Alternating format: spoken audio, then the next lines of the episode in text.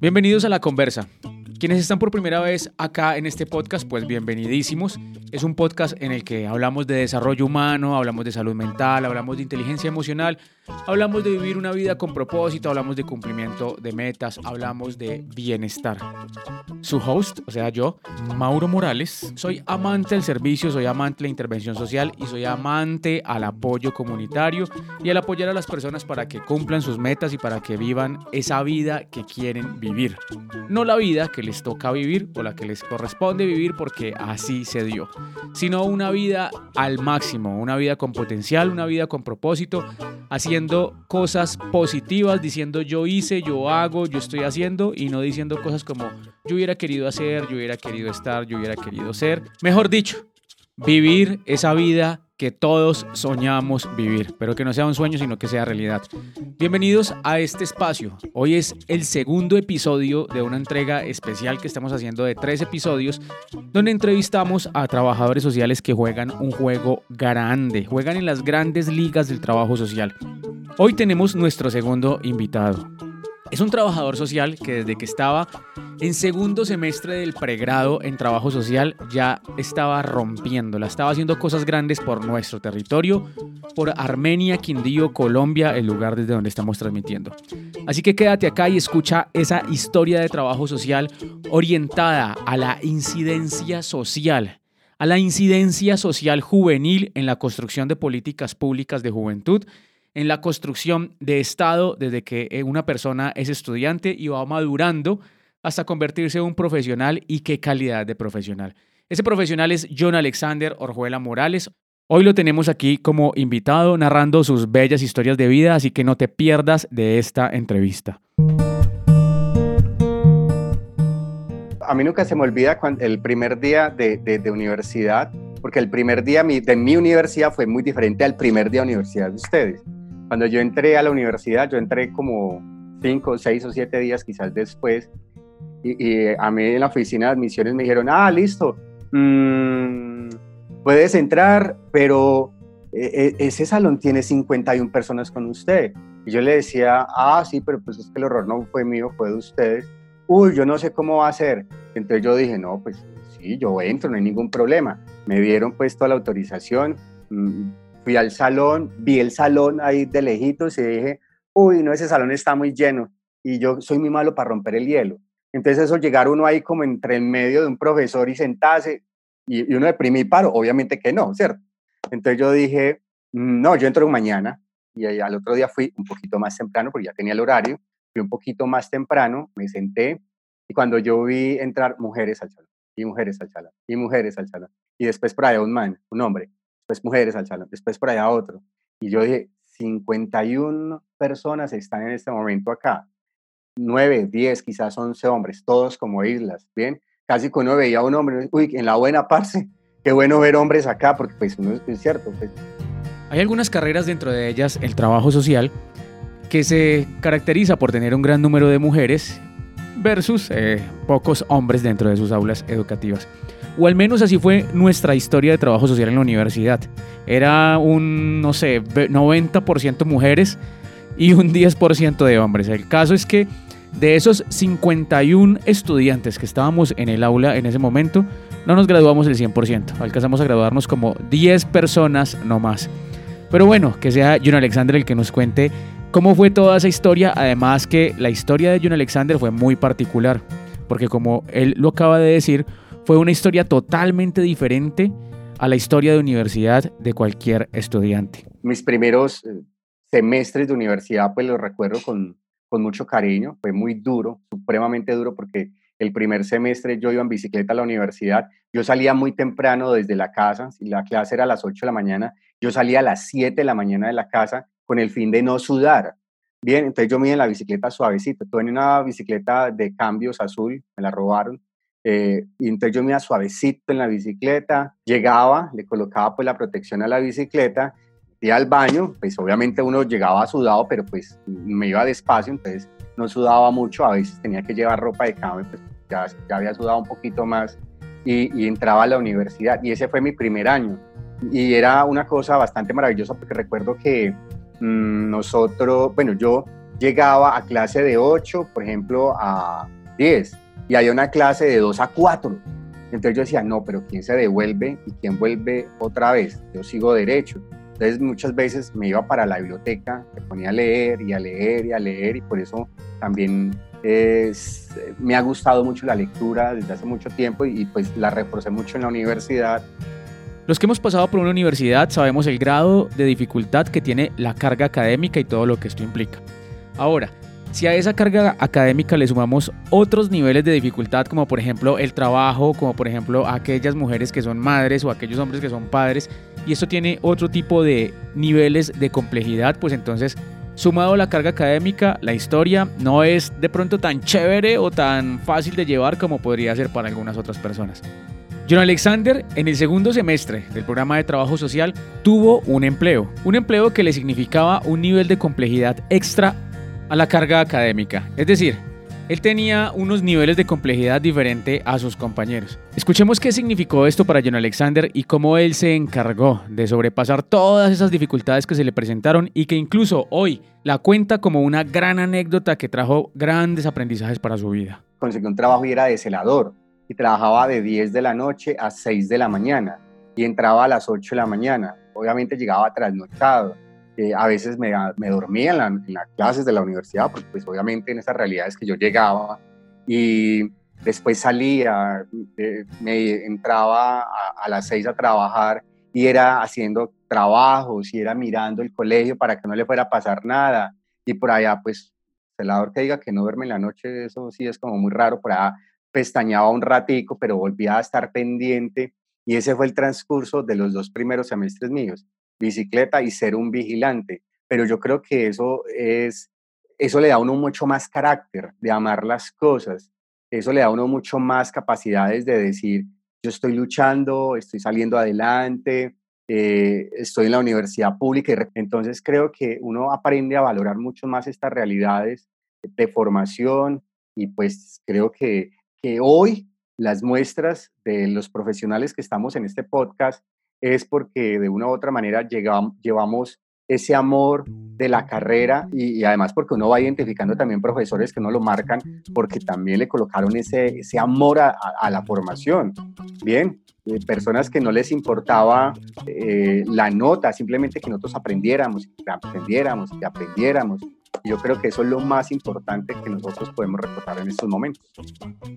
John Alexander, como la persona visionaria que siempre ha sido, no se quedó allí siendo el vigilante de un colegio, sino que aprovechando el conocimiento que le iba dando la carrera de trabajo social, fue escalando y entonces consiguió un trabajo diferente que le permitía aprovechar todo lo que iba aprendiendo en la carrera de trabajo social y ponerlo a favor de, como lo dije al inicio, la incidencia de la construcción de Estado, la incidencia de construcción de sociedad en su territorio.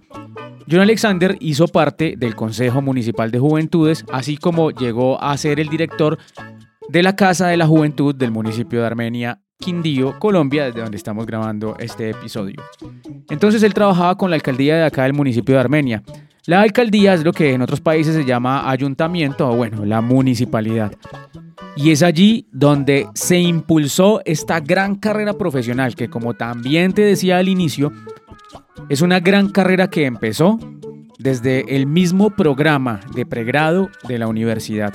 Porque fue para esta época cuando John Alexander empezó a jugar ese juego duro, ese juego grande, a jugar en las grandes ligas del trabajo social, sin haberse graduado aún, a favor de las juventudes de nuestro territorio.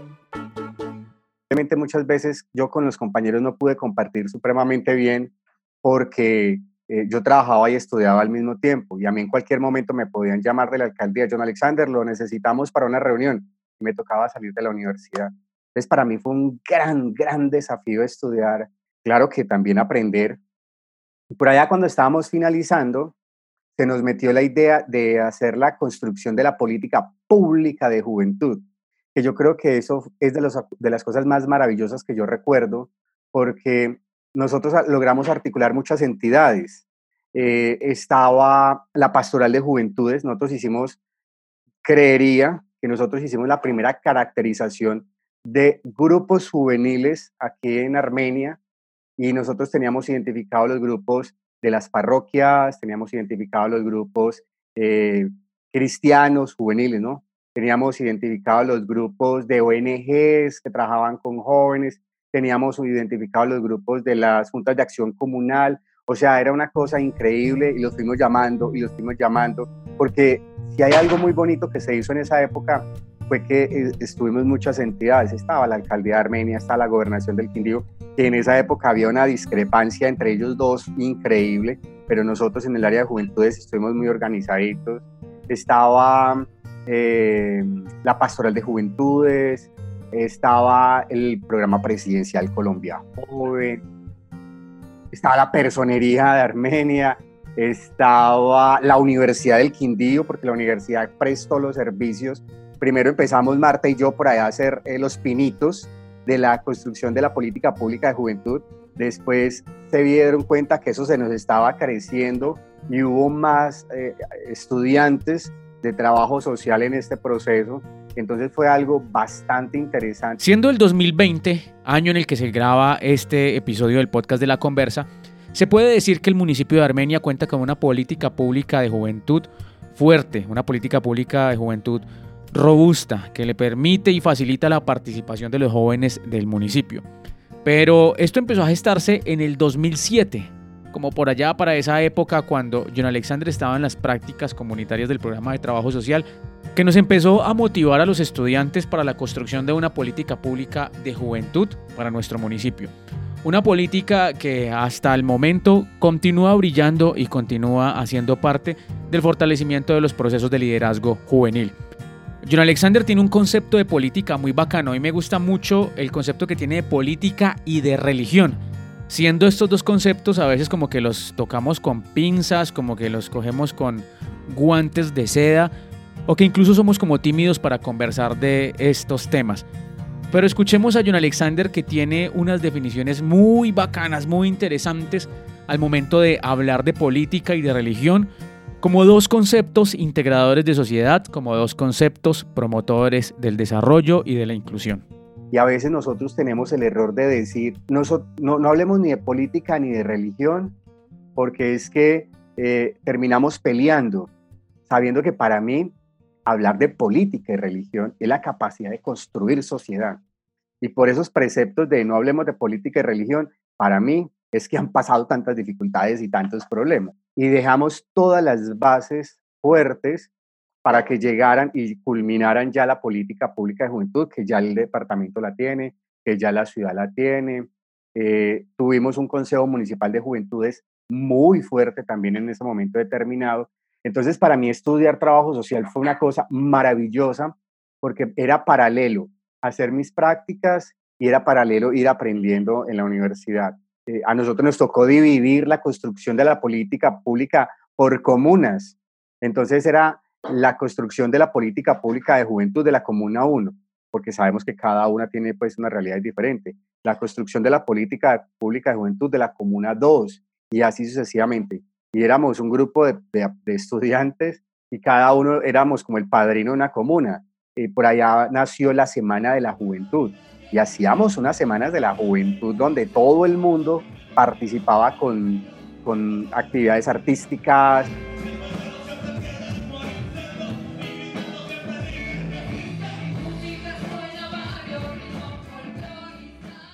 Entonces estaban los muchachos que les gustaban los grafitis y hacían grafitis, y estaban los muchachos que les gustaba la cuentería y estaban los muchachos de cuentería. Entonces para mí eso era una cosa apoteósica porque yo vi el trabajo social eh, eh, en nuestras realidades, en nuestra sangre, en nuestras tuétanos, los veíamos.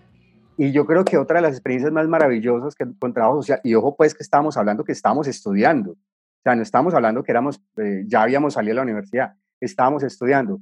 Es que la Universidad de La Salle estaba buscando las experiencias significativas a nivel nacional en tema de juventudes.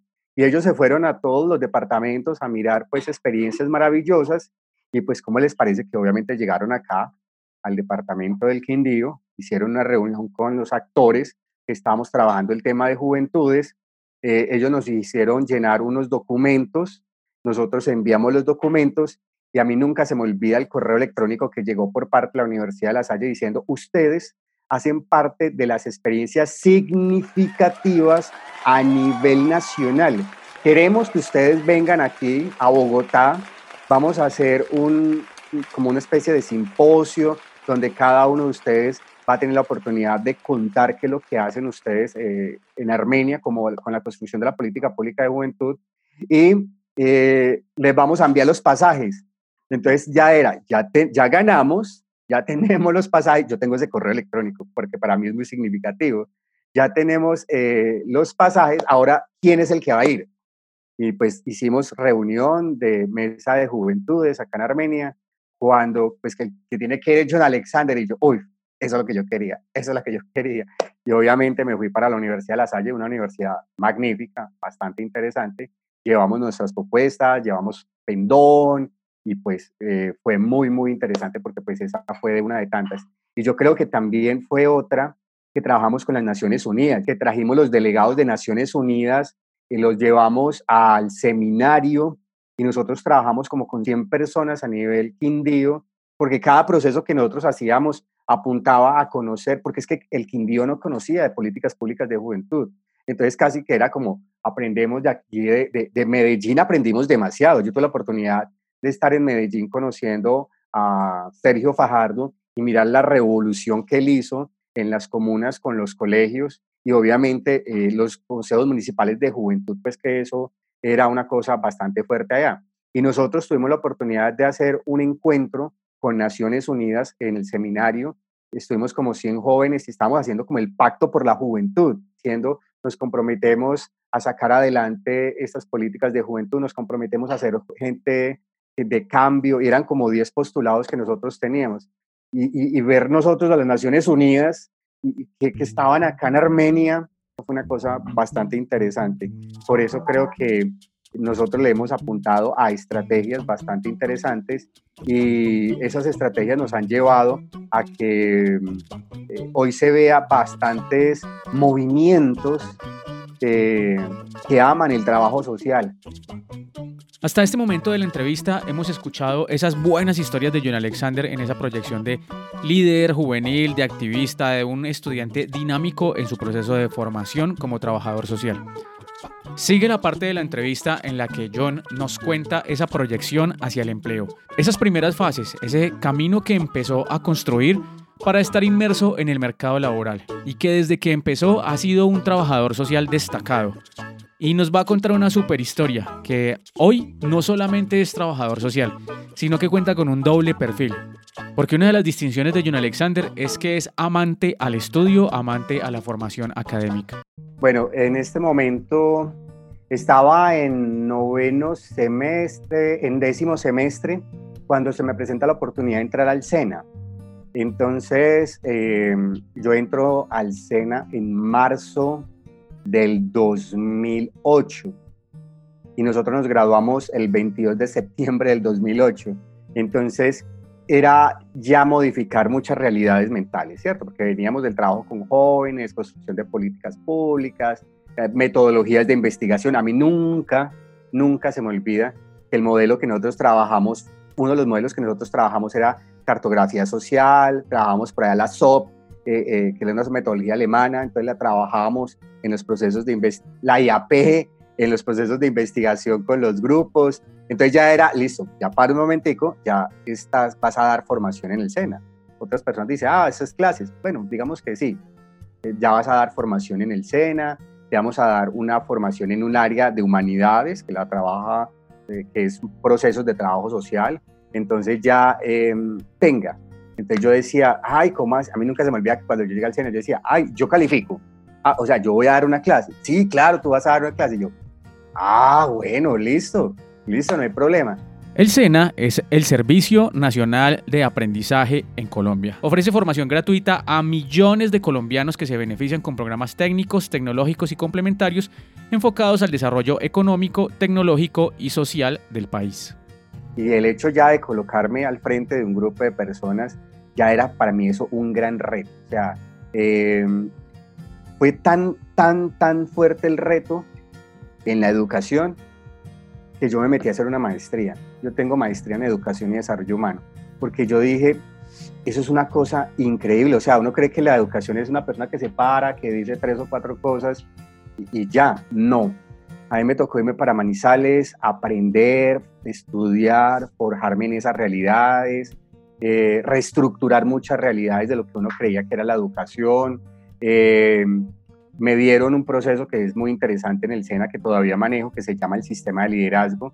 Entonces ya era seguir en procesos de liderazgo, porque el, sistema de liderazgo está conformado por los voceros de cada grupo y era ya volver otra vez a unificar procesos formativos eh, de las áreas transversales, áreas de liderazgo, de resolución de conflictos, área de educación emocional, de inteligencia emocional, entonces ya era eh, bastantes puntos en los cuales nosotros íbamos necesitando personales como ustedes, profesionales, porque recordemos que he acudido a varios de ustedes muchas veces para que mis grupos se vayan forjando y fortaleciendo.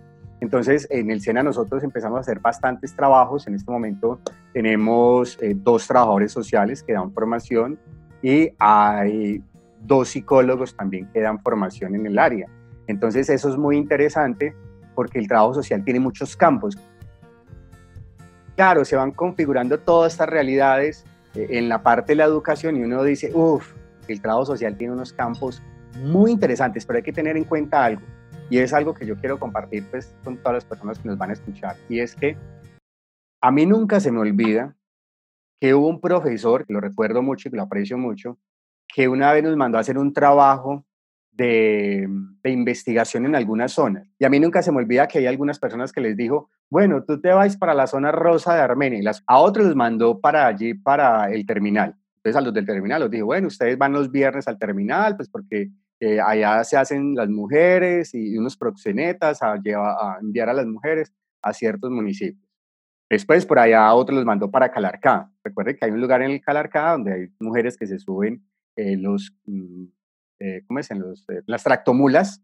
Y bueno, para allá lo mando a otros. A otros los mandó para el camp. John Alexander, te vas para un bar gay. Y yo, pero, ah, uno nos mandó para, para, para, ¿cómo es que se llama? Para eh, este burdel que se llama Changó. Y entonces John Alexander para un bar gay. Entonces yo decía, pero profe, yo, ¿por qué para un bar gay? Pero profe, ¿cómo vas a mandar a tal persona para tal lugar? Y me vas a mandar para un bar gay. Y además yo en ese momento era el Consejo Municipal de Juventudes, director de la Casa de la Juventud, y yo decía, profe, yo, ¿cómo, cómo, se te ocurre? Profe, me ven por allá y ¿qué va a decir la gente? No importa, John Alexander, debes de ir. Entonces él iba en su motico y verdad le decía, tú debes de ir tal día a tales horas, tú debes de ir tales horas. Y el profesor iba y hacía el recorrido. Y cuando llegó a la... No, pues eso es una cosa increíble. Y después ah, dijo, bueno, a la, clase siguiente, bueno, felicidades porque vi a tal, vi a tal, vi a tal, vi a tal, vi a tal, y vio a todos. Ahí ni quién fue el único que no fue, John Alexander. Yo le decía, profe, pero es que usted me manda para un bar gay, profe, ¿qué va a decir la gente? Y a mí nunca se me olvidó que el señor dijo palabras más, palabras menos, y me dijo, vea, John Alexander, el trabajo social no se hace de un escritorio. El trabajo social necesita de personas empoderadas para ir al campo. Si usted cree que no es capaz de hacerlo, tiene toda la posibilidad de retirarse en este momento. Creo que estamos en tercero, quizás en cuarto. Entonces, no hay problema, John Alexander, busca otra carrera donde creas que no es necesario eso. Y esas palabras para mí fueron un reto brutal, que yo dije, profe, deme otra oportunidad. Yo me voy para el bar gay, porque el señor no me iba a quitar del bar gay. Entonces el señor me dijo, listo, hágale. Llamé a una amiga que se llama Linda, nunca se me olvida, hola Linda, ¿cómo estás? ¿Cómo te va? Eh, linda, hoy eres mi novia, nos vamos a ir para un bar gay. Listo, yo siempre he querido para irme para un bar gay, qué parche, ¿puedo llevar a mi hermana? Sí, claro, entonces la hermana se llevó al novio y nos fuimos cuatro. Y obviamente, pues para pasó el profesor Oscar Iglesias, llegó, miró, hicimos el trabajo, lo entregué.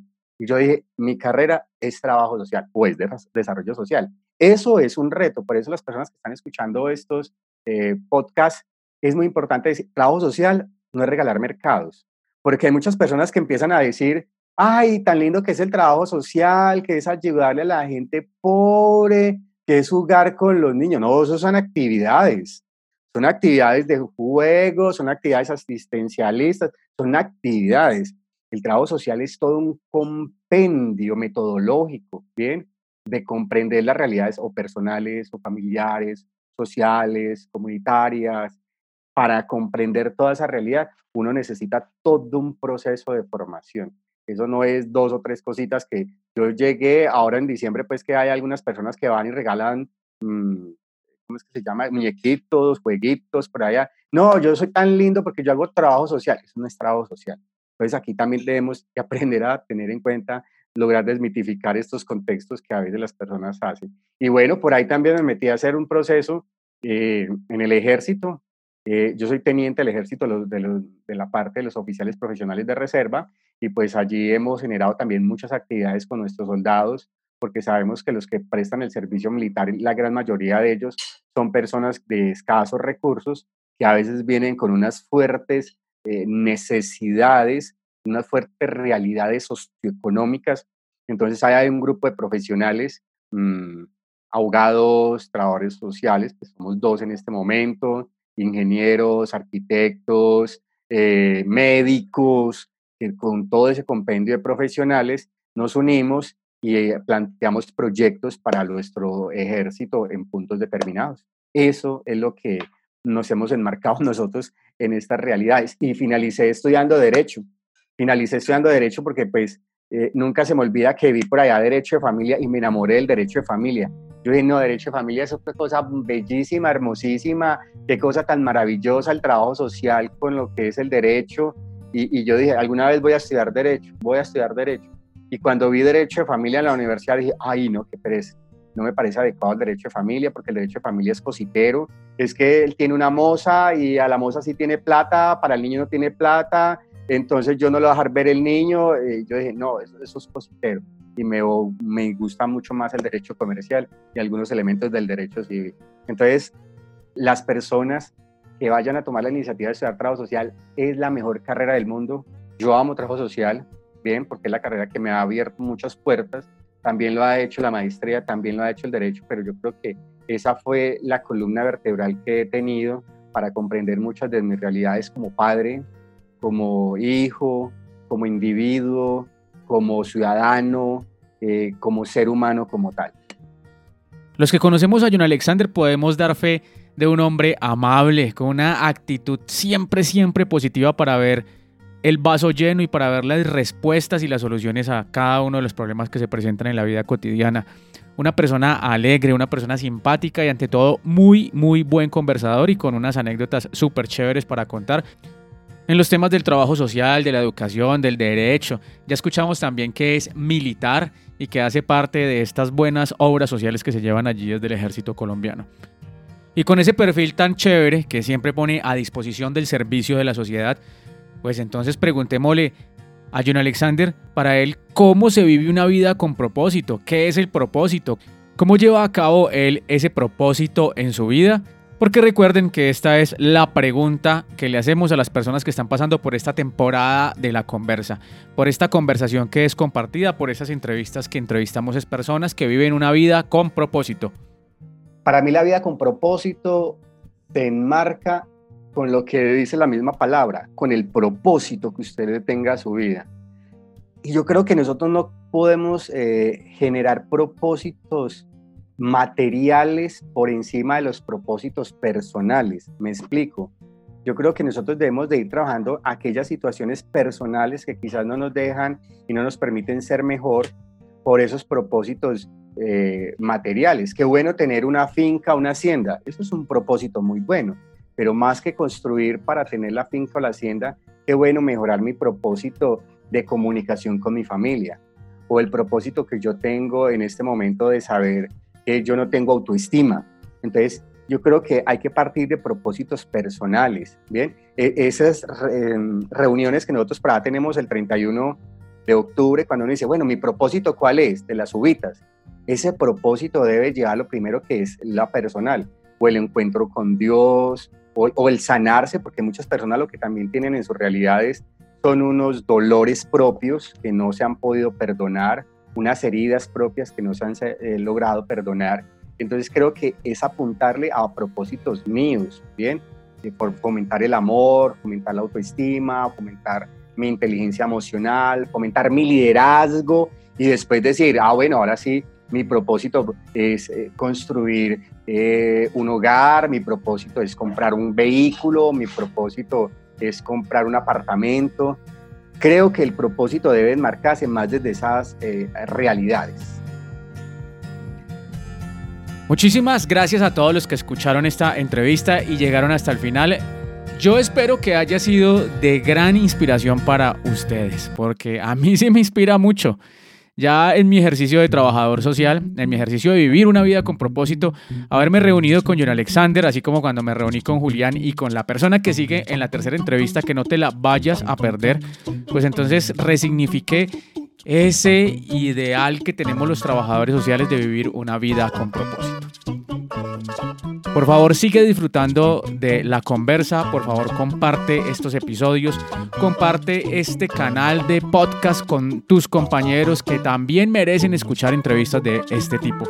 Muchísimas gracias a todos los que nos acompañan y muchísimas gracias por haber aceptado eh, la invitación de venir a, escucharnos. Comparte estos programas. ¿Cómo? Pegas el link, lo copias, lo pegas, se lo compartes a las personas de tu vida. Y no dudes en escribirnos a nuestras redes sociales. Nos encuentras como arroba Mauro Conversa en Instagram o Mauro Conversa en Facebook. Y ya sabes que estoy dispuesto para ti 100% y para dar respuesta a preguntas, temas que quieras trabajar acá en la conversa. También si tienes recomendados para que vengan a la conversa, pues revisamos cuál es ese propósito que están poniendo a favor del mundo y los trabajamos. Recuerda, Vive una vida con propósito y encárgate día a día a dejar un mundo mejor de lo que lo encontraste y que seamos cada vez más ese ejército de personas buenas que vamos a transformar el mundo. Muchísimas gracias por estar acá en la conversa. Nos escuchamos en el próximo capítulo y por favor ve a casa y ama a tu familia. Chao, chao.